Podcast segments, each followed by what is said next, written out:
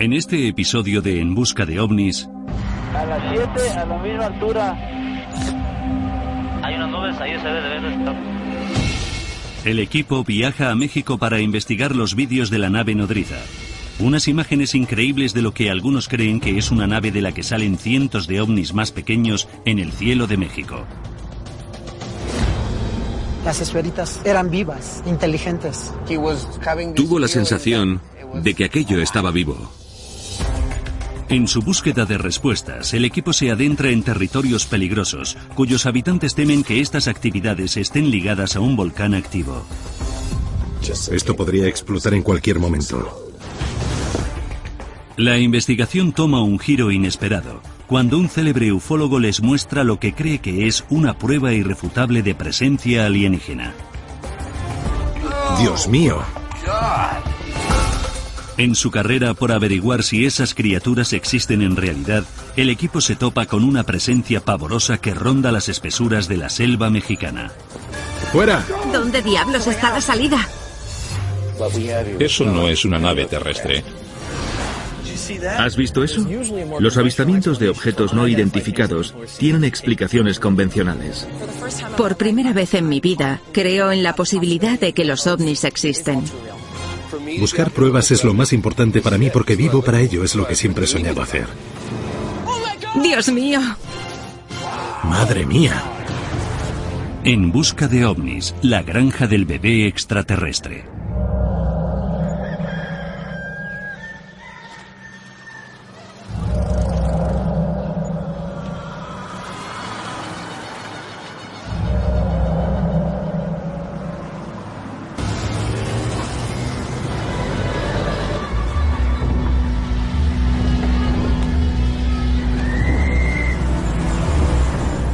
He estado en Ciudad de México. Esta es mi primera vez. ¿Y la mía? ¿En serio? Sí. Estamos en México para investigar los vídeos de la madre nodriza.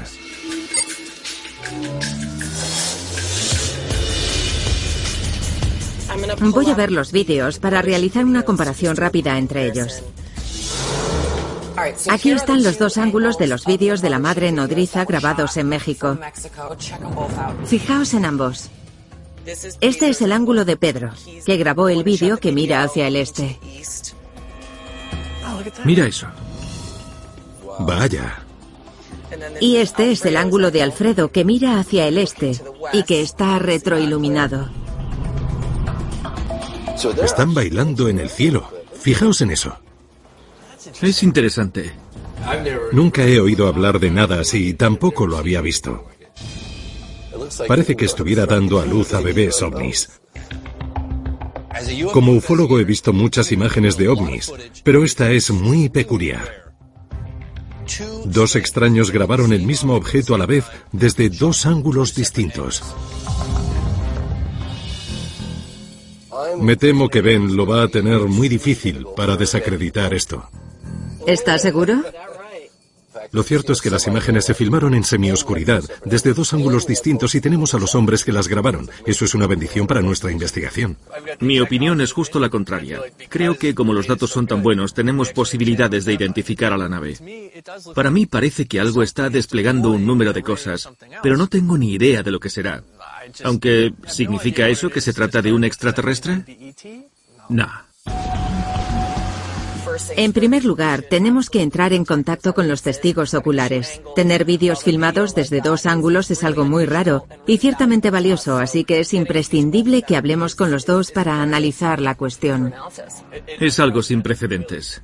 Como estos vídeos se filmaron con cámaras convencionales de mano, no contamos con tantos detalles como nos gustaría, así que de entrada no voy a defender que sea una nave nodriza.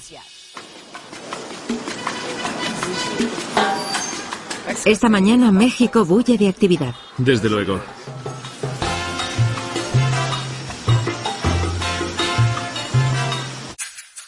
No sé si tu español es muy bueno, Ben, pero James lo habla con fluidez. No, yo solo sé lo básico, pero mi español no es muy perfecto.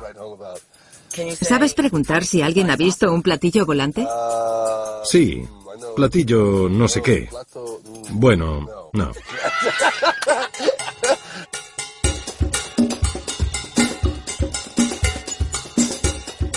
Creo que es por aquí. Debido a la firme barrera idiomática, sabíamos que no podríamos hacer nada sin un traductor. Ese está hablando inglés. Sí. Por supuesto. Su inglés es mejor que el mío. Entonces llámame, ¿de acuerdo? Adiós. Hola. Hola. He dicho hola, hola. Encantado.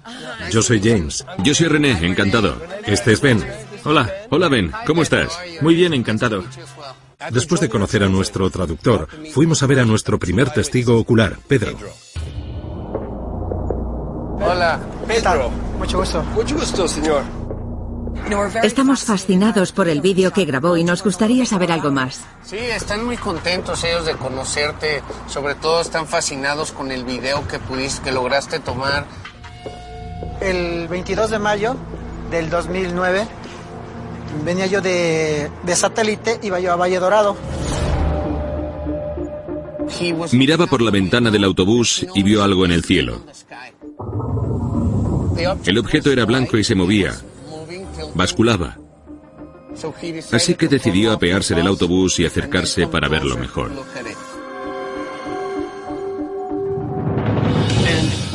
¿Era del tamaño de una moto? ¿De un autobús?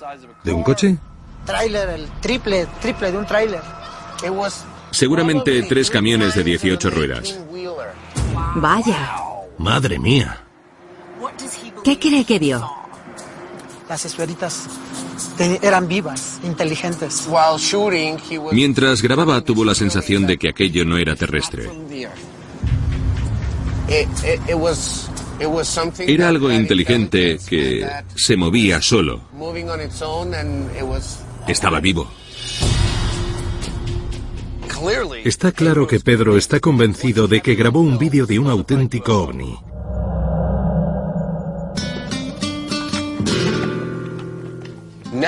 Ahora vamos a grabar al segundo hombre que filmó el mismo objeto, pero esta vez con retroiluminación. Hola. Mucho gusto. ¿Qué tal, amigo? ¿Cómo estás? James. Gusto en conocerte. Hola, ¿qué tal? Hola, ¿cómo estás? ¿Es posible que nos relate paso a paso y de forma detallada lo que ocurrió? En esta dirección me percato de la presencia del objeto, el cual se encontraba más al fondo de, de donde se encontraba el avión. He was standing Él estaba aquí mismo.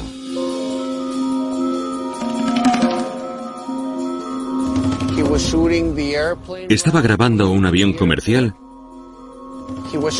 que se aproximaba al aeropuerto. Mientras lo seguía, de pronto vio un objeto ovalado al fondo. Dos segundos después, unas cosas comenzaron a salir de los extremos del objeto. ¿Qué cree que vio? definitivamente eh, es un objeto volador no identificado. No está seguro de que fuera algo biológico o de otro tipo, pero seguro que era de otro planeta. ¿Cree que México es un punto caliente de actividad de ovnis? En México se graban muchas cosas, pero bastantes de ellas no son reales. Por eso hay que ser bien objetivo. Está convencido de que en el lugar donde se producen fenómenos naturales, como por ejemplo actividad volcánica, se avistan más objetos. Alfredo acaba de decir que cree que el objeto está relacionado con un volcán de la zona que resulta que se llama Popocatépetl, un volcán activo situado en las afueras de la localidad, donde la gente cree que ha fotografiado lo que piensa que es un ovni. Siguiendo las pistas de Alfredo, nos vamos al volcán Popocatépetl, donde iniciaremos la investigación de este caso.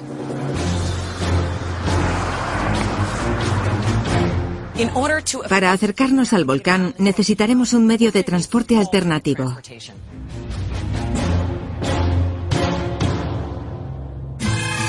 Vamos, cariño, vamos, vamos. Veo que tienes experiencia. La verdad es que no. Vamos, Ben. Así se hace. ¿Qué haces, Ben? Dios mío. Es por aquí. Dile a ese burro quién manda. Yo os dirijo por aquí. No sé quién es más grande, el burro o tú. Sé dónde ir. Seguidme.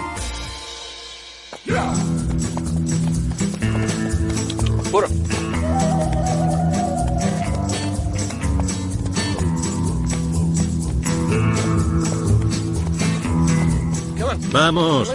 Parece que este sendero sube por ahí. Ben, deja de jugar con el asno. Vamos, Ben, vamos. Puedo tachar montar en burro de mi lista de cosas que hacer antes de morir. Vamos a atarlos aquí. Seguiremos a pie. Tenemos que subir una pendiente muy larga. ¿A qué altitud estaremos? ¿2.000 metros? ¿2.500? Más alto. Si estamos barajando la hipótesis de que los extraterrestres cruzaron el espacio aéreo de México para investigar este volcán, eso significa que en este volcán debe de haber algo interesante.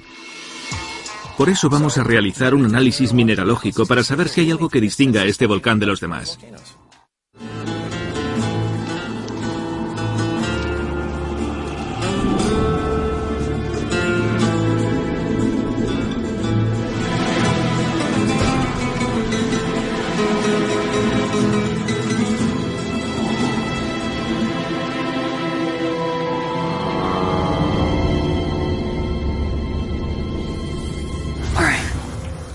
Si miras, ves una columna de humo.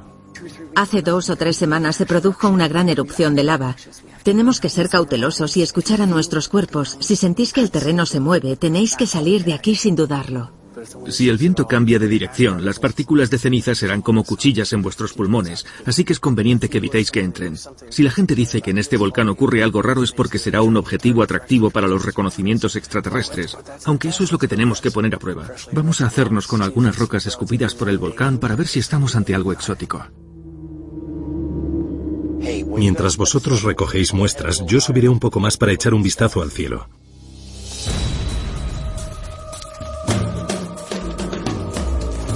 Espero que los burros estén bien ahí abajo. Seguro. Lo único que quieren es comer y dormir la siesta. ¿Podrías enfocar hacia aquí?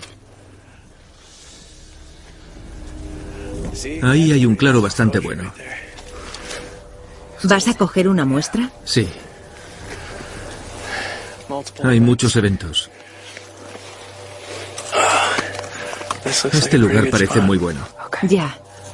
¿Saco el kit de recogida de muestras? Eso. Madre mía. El suelo está mucho más lejos de lo que pensé. Dios mío. ¿Estás bien? Sí, solo me pillé el dedo. Eres un completo desastre. Ya, pero ¿qué importa? Vamos a ver lo que tiene esta ceniza.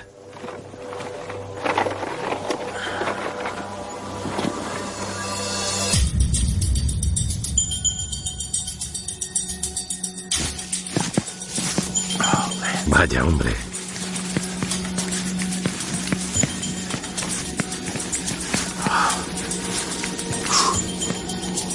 Vaya. Se ve el vapor alzándose fuera del volcán. Estar tan cerca de un volcán sabiendo que esto podría explotar en cualquier momento se me hace muy raro.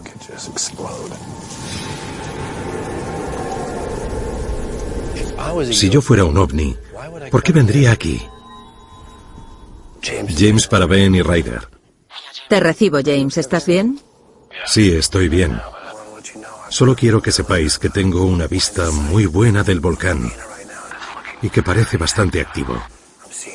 Veo como caras formadas por la humareda que despide. Es espeluznante. James, nos preocupa que estés sufriendo algún tipo de mal de altura. Tal vez, pero la cámara no. ¿Qué? Vale, te avisaré cuando tengas que ponerte la máscara. Recibido.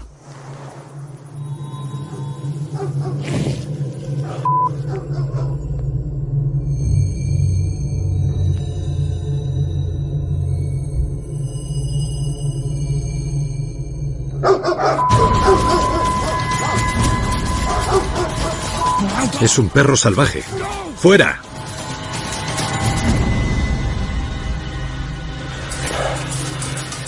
Había un perro corriendo por el campo.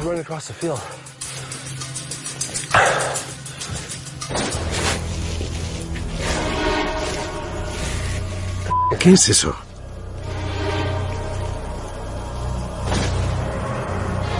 ¿Son disparos?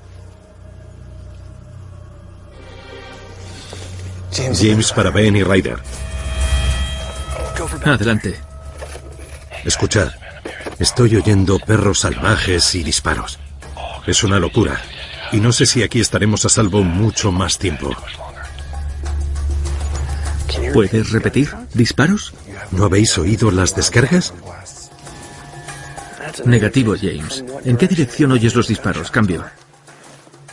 Estamos rodeados de perros salvajes. Creo que los disparos vienen del este. Tenemos que irnos de aquí. Recibido. Creo que ya tenemos bastantes muestras de ceniza para analizar. Estamos terminando, así que ¿por qué no vienes corriendo al campamento base y nos vamos? Recibido.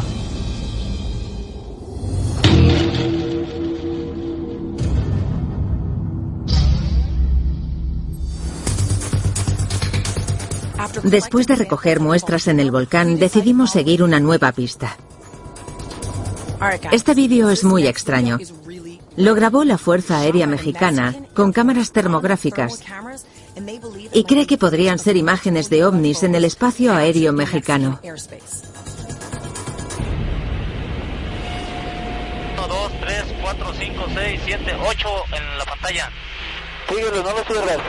Wow. Nunca había visto nada así. ¿Están a la misma altura este Telles? Afirmativo. Poquito, arriba, arriba, arriba. 8, 9, 10, 11 contando toda la cola. 2, 4, 6, 8, 10. Parecen esferas volando en el cielo. Es asombroso. Una de las cosas que debemos tener en cuenta es que esos objetos eran claramente visibles con cámaras termográficas. Según la Fuerza Aérea Mexicana, los objetos estaban volando. Tres fueron detectados por un radar, pero al final fueron 11 en total, todos filmados con cámaras infrarrojas. En un momento dado, rodearon el avión y los pilotos se asustaron tanto que apagaron sus luces de navegación porque querían evitar cualquier confrontación con esos objetos. Es obvio que los pilotos se asustaron. Teníamos información del radar de un objeto atrás de nosotros y estábamos observando con la cámara de infrarrojo a, a la izquierda de nosotros varios objetos. Asumimos que nos estaban rodeando. ¿Sintieron temor? Sentir temor, sí. Sí, personalmente sí se siente temor. Temor, mm, tal vez un poco de miedo. Un poco de miedo porque estábamos ante algo que, que nunca nos había pasado, ¿no? Nunca, había- nunca nos había sucedido. Eh, pues sí, un poco de, de temor y miedo. Mi reacción instintiva a las imágenes no es que esos objetos estén moviéndose. Sus posiciones, unos respecto de otros, son muy estáticas. No parece que estén realizando maniobras extremas. No se alejan ni cambian de formación, ni se alejan ni se acercan, están bastante estáticos. Algunos han sugerido que estas imágenes son de plataformas petrolíferas en el horizonte. Y no creo que debamos descartar esa posibilidad. Una de las teorías que explica este vídeo es que son imágenes de plataformas petrolíferas estáticas. El problema que me crea esa teoría es que tendría que rechazar dos hechos significativos sostenidos por la Fuerza Aérea Mexicana. El primero es que de los 11 objetos, dos fueron detectados por un radar a gran altitud. Y el segundo que parecían volar alrededor del avión y que los pilotos se llevaron un gran susto. Los comentarios de los pilotos mientras se producía el fenómeno son muy valiosos. Pero creo que lo más importante es que vayamos al punto exacto y realicemos pruebas. Sí, debemos ir al lugar exacto del avistamiento con nuestras cámaras termográficas para ver si grabamos lo que algunos dicen que son plataformas petrolíferas del Golfo de México, una hipótesis con la que no estoy de acuerdo. Volaremos para ver si detectamos algo parecido, si miramos en la misma dirección. Ahora tenemos que reunirnos con un piloto en Campeche para volar en una avioneta con las cámaras termográficas al punto exacto.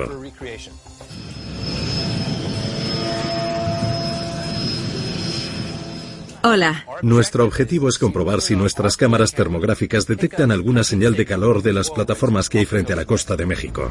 Empezaremos aquí. Volaremos hasta las coordenadas. Sí, esto se llama División del Norte. Volaremos al punto exacto del avistamiento de la Fuerza Aérea Mexicana. ¿Cómo se dice que nos vayamos? Nuestro plan consiste en montar en un avión y llegar a las mismas coordenadas y a la misma altitud del incidente para comprobar por nosotros mismos qué hay. Ben y yo llevaremos cámaras termográficas que nos ayudarán a detectar marcas de calor en la zona. ¿Estáis listos? Avísanos cuando estemos en posición. Entonces comenzaremos con la prueba. En mi opinión, esto nos ayudará a determinar si las plataformas petrolíferas marítimas se parecen a las imágenes del ejército.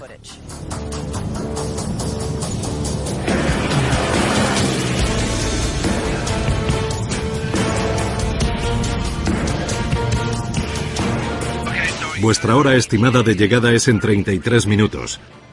Estamos a una altura de 915 metros y volamos hacia los 3.048 metros, más o menos la misma altitud a la que la Fuerza Aérea grabó a los ovnis. Recibido.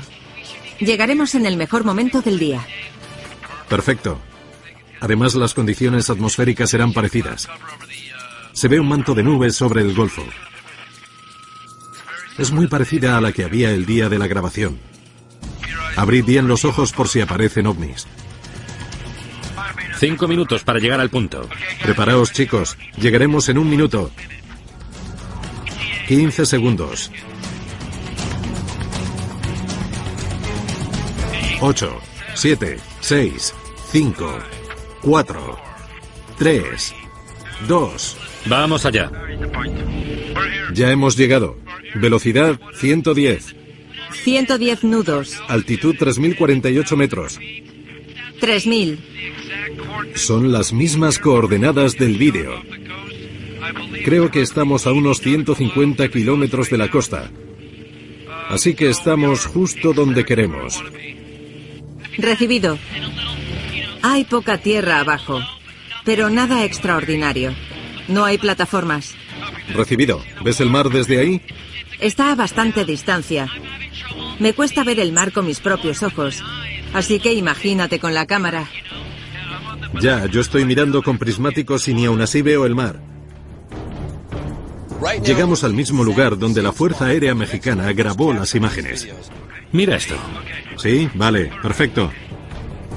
No veía el mar ni con prismáticos. Estamos a 77 kilómetros de la costa. Atención, estamos a 77 kilómetros del mar. No me creo lo de las plataformas petrolíferas. Eso está claro. Yo tampoco, al menos desde aquí. No sé. ¿Habéis visto algo? ¿Cualquier cosa? ¿Alguna señal de calor en dirección al mar? No, todavía nada. Vale, vamos a sobrevolar una zona restringida del espacio aéreo. Nos acercaremos todo lo que podamos por si vemos plataformas. Desde allí apenas se veía el mar, y mucho menos las plataformas petrolíferas. No me explicaba cómo alguien había podido confundir las plataformas con ovnis.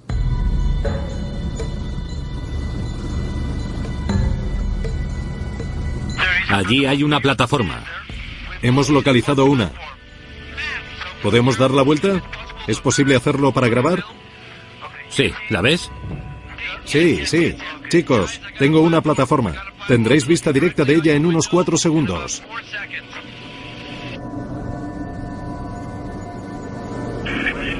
No la veo.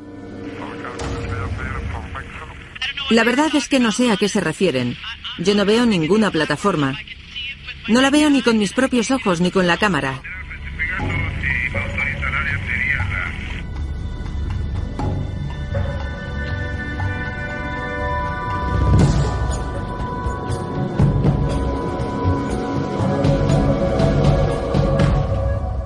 Por fin la veo. Ya la tengo. Vamos a filmar. Estamos a 262 metros y a menos de kilómetro y medio de las plataformas. Y ya hemos detectado algo con las cámaras termográficas, ¿correcto? Sí, por fin. Por fin la cámara ha detectado algo. Pero es tenue. No se parece a nada que hayamos visto en el vídeo. Recibido, Ryder. Nuestras pruebas han demostrado con claridad que incluso a poca distancia esas plataformas no emiten una señal calórica lo bastante potente para que la recoja la cámara. Creo que las condiciones atmosféricas de hoy fueron distintas de las del vídeo mexicano. Además, las cámaras del ejército mexicano están calibradas de otro modo, por tanto nuestro experimento no es concluyente. Estoy convencido de que el mar estaba tan lejos de aquel punto que ni siquiera lo veía con prismáticos. Incluso cuando vi la plataforma, la cámara no recogió nada tan nítido como las luces del vídeo. Maldita bruma, cuando nos acercamos a las plataformas no vimos mucho. Ni siquiera el mar. Si te fijas en el vídeo, está lleno de nubes y los objetos entran y salen de las nubes. Estoy convencido de que aquello no eran plataformas petrolíferas. Si los vídeos que investigamos son auténticos, como afirman los lugareños, la consecuencia es que también podría haber habido aterrizajes. Estamos a punto de conocer a un hombre que posee pruebas de que no solo han aterrizado, sino que podrían haberse dejado algo. Jaime Maussan es un antiguo periodista convertido en ufólogo que afirma estar en posesión de algo que podría cambiar para siempre lo que sabemos de los extraterrestres. Estamos interesados en lo que tenga que enseñarnos. Dejen que se lo muestre. ¿Qué es? Aún no lo sabemos. Continuamos investigando a esta criatura. Podría ser una prueba importante. Esta criatura fue hallada en una ratonera. Se han practicado seis análisis de ADN y los resultados son asombrosos. Se trata de una criatura de origen desconocido. Dios mío. No es humano, ni es ningún animal conocido. Aquí puedo usar la palabra alienígena con libertad, porque eso no se parece a nada que haya visto antes. A primera vista parece un extraterrestre de película, pero si te fijas en los colmillos y en la cabeza prolongada, parece un alienígena porque no se parece a nada que haya visto. Seguramente sea algo que no pertenezca a este planeta. No lo sabemos. Debería estar en un museo para que la gente lo vea, ya que hay muchas personas que dicen que no existen evidencias físicas de la presencia de extraterrestres. Esta podría ser una. No tengo ni idea de lo que será, pero estoy deseando saber más.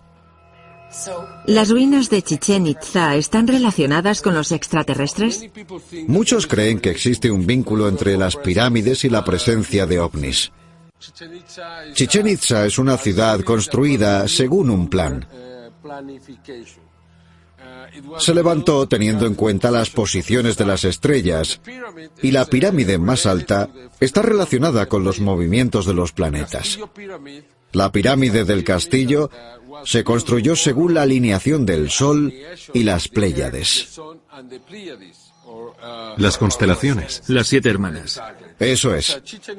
Chichen Itza es un auténtico misterio. A lo largo de los años, la zona se ha convertido en una de las más importantes en cuanto a avistamientos de ovnis. No está muy lejos del lugar donde capturaron a la criatura. Por eso creo que deberíamos estudiar bien el sitio porque es una posibilidad importante. Jaime Maussan establece paralelos entre los templos mayas y la actividad de ovnis. Tenemos que investigarlo. Sabemos que en torno a Chichen Itza se ha creado una especie de sabiduría popular que afirma que los extraterrestres intervinieron en su construcción. Incluso Quetzalcoatl fue un alienígena que llegó del cielo. Si esta criatura con forma de lagarto bajó las escaleras del castillo y trajo la inteligencia con ella, ¿fue un extraterrestre? No se sabe, pero es muy interesante. En esa zona hay muchos túneles subterráneos cavados por los mayas que creían que eran entradas al inframundo. Impresionante. Encontraron una gran cantidad de pequeños cadáveres extraños que no parecían humanos. Con o sin hipótesis de extraterrestres antiguos, por lo que he oído, Chichen Itza es un instrumento astronómico increíblemente preciso. Está perfectamente alineado con equinoccios y algunos alineamientos estelares. He leído que la estructura de la pirámide representa un año con 365 escalones hasta la cúspide. Es increíble. Estoy deseando verla. Tenemos que ir allí. Si esta teoría tiene algo de verdad, tenemos que ir a la pirámide de Chichen Itza, uno de los templos mayas del Yucatán, para estudiar la posible presencia de alienígenas.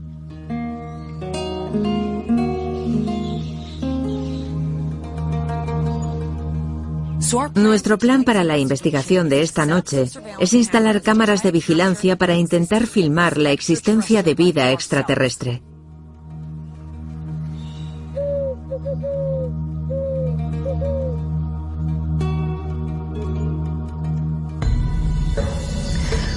Esta noche contamos con cámaras de visión nocturna y cámaras termográficas. Tenemos una gigante de 1200 lentes. La primera tarea es llegar a la cúspide del castillo.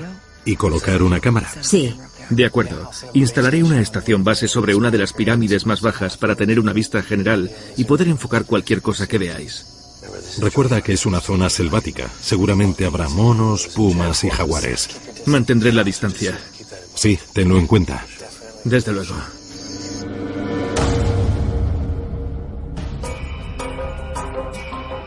Ahí está. El castillo.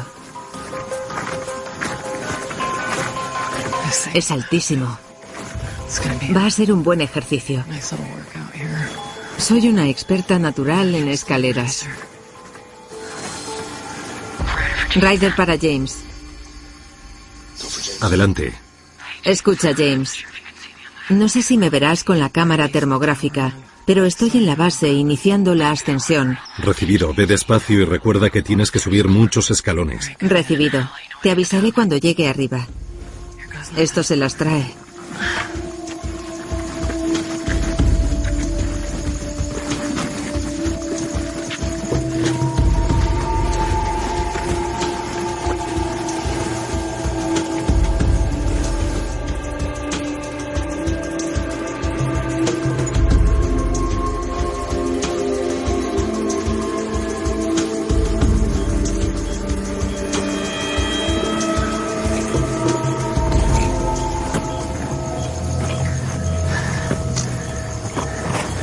Bueno, aquí estoy.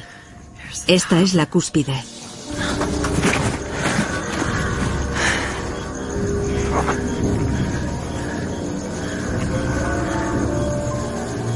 James para Ryder. Adelante, James.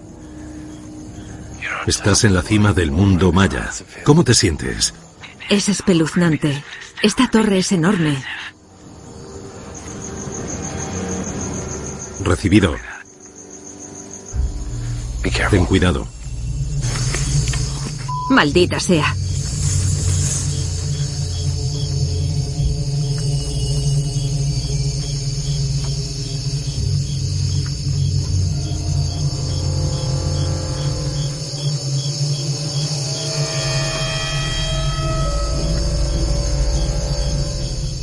Mucha gente dice que este lugar está lleno de energías extrañas. Vaya que sí la siento.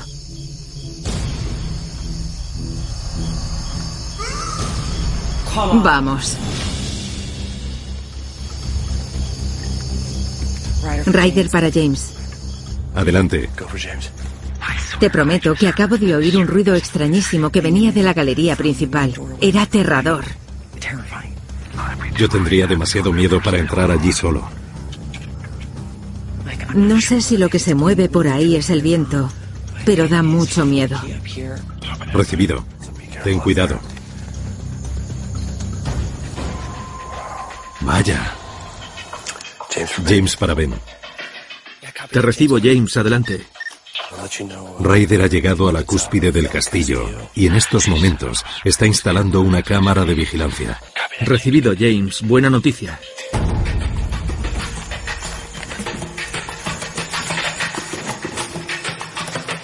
Esto es muy imponente y oscuro. Bueno, allá vamos.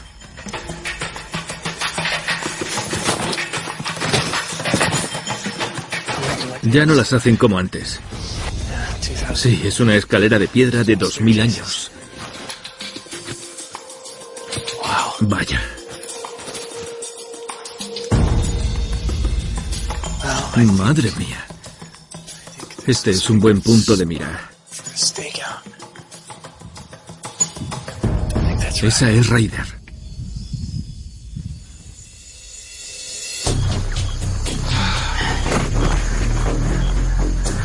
Poco a poco. Despacio y segura. Esto es interminable.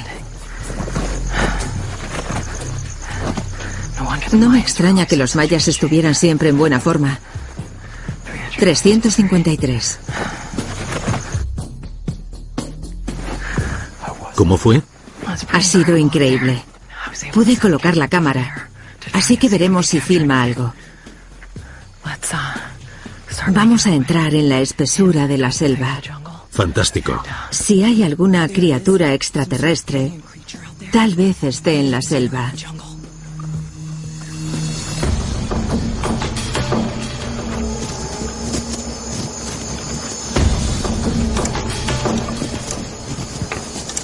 Vaya.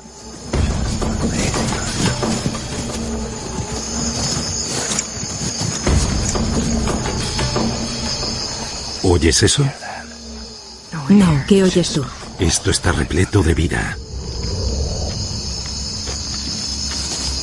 Tengo la cámara termográfica, así que con suerte, nosotros lo veremos antes que él a nosotros. Fíjate en estas piedras. Son las que usaron para construir las pirámides. ¿Te imaginas acarrear una? Son grandísimas. ¿Crees que los extraterrestres tuvieron algo que ver con la construcción de este sitio? Bueno, los mayas escribieron sobre el asunto, así que ellos sabían más que yo. Es verdad.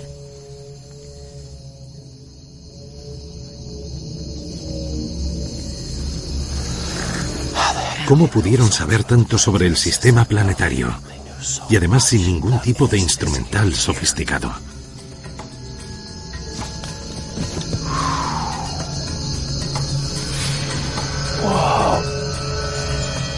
Algo nos mira. Ryder. Ryder. ¿Qué? Ven aquí ya. Mira. Ven aquí. Estoy aquí. Mira por aquí y fíjate en los ojos que nos contemplan. ¿Los ves? Es algo grande. ¿Lo ves? ¿Lo ves? Quiero verlo con la cámara termográfica. ¿Lo tienes? Dios mío. Ryder. ¿Lo ves? Es grande. Hay algo en la selva. ¿Lo ves? ¿Lo ves? ¿Lo tienes? Vaya. Dios mío. ¿Lo tienes? ¿Ves eso? Vaya. Sea lo que sea, se mueve. Tenemos que irnos, Ryder. Todo el mundo quieto. No os mováis.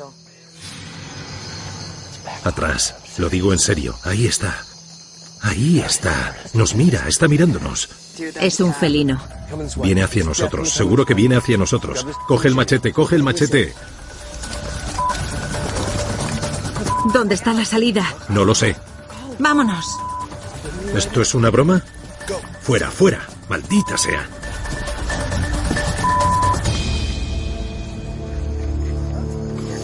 Dios mío. Habla con Ben, díselo. Con suerte estará en algún lugar seguro. James y Ryder para Ben. Adelante, James. Ben acaba de perseguirnos un puma. Era muy grande. Eso es terrorífico. ¿Os habéis internado mucho? Demasiado. Ryder y yo vamos a salir a la explanada para vigilar lo que sucede en el cielo. Recibido. Me vendréis bien para ver si hay algo en la vertiente norte de la pirámide. Vamos a dejar el bosque un rato. Sí, me parece muy buena idea. Pasamos varias horas más investigando, pero aquello no fue el final. Cuando regresamos a casa, nos pusimos a trabajar al instante a pesar del jet lag para analizar las imágenes y las muestras obtenidas de México. He analizado los dos ángulos de los vídeos de la nave nodriza. Aquí tenemos una comparación entre ellos. ¿Veis esos parpadeos arriba y abajo? Parece que tuviera rotores. Tiene forma de helicóptero. Lo que yo veo es, ¿sabes cómo hacen esos arcos de globos? Creo que es uno de esos y que los globos están desprendiéndose. Eso tendría sentido porque parecen amarrados. Después de analizar el vídeo de la nave nodriza, estoy convencida de que es un racimo de globos amarrados y que lo que vemos es cómo se desatan y se desprenden llevándose sus cordeles con ellos. Este es el resultado del análisis de la muestra de ceniza que obtuviste en el volcán. Eso está relacionado con la hipótesis de los visitantes extraterrestres del volcán. ¿Tiene algo de especial la composición mineral del volcán? Los extraterrestres estarían interesados en los minerales o en la actividad del volcán. ¿Quién sabe? Es verdad. Supongo que si hubiera una concentración inusual de elementos raros, eso sería algo único, pero la verdad es que parece la composición típica de una nube de ceniza volcánica. El experimento más aventurado, con diferencia, fue la prueba con cámaras termográficas basada en el vídeo de la Fuerza Aérea Mexicana, en el que salen unos supuestos ovnis filmados por cámaras termográficas, 11 en total.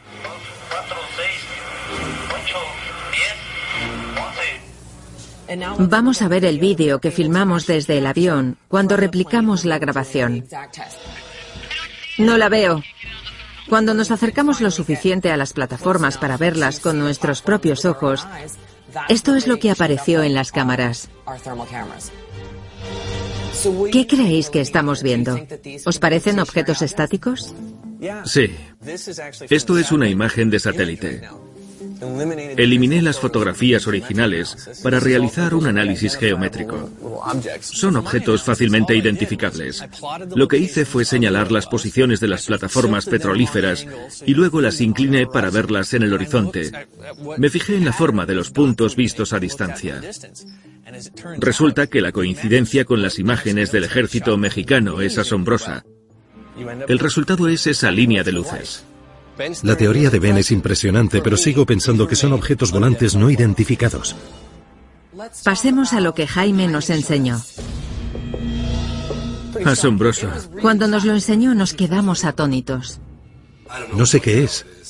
Nos dijo que por fin había una evidencia de aterrizajes extraterrestres. Por eso había realizado un análisis de ADN.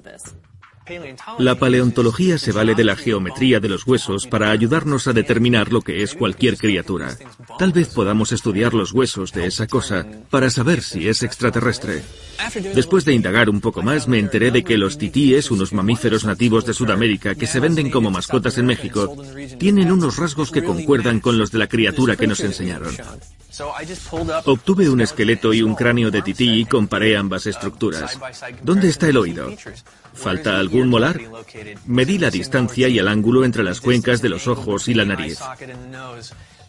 Tiene cola segmentada y dedos con garras. Estoy seguro de que se trata de un tití.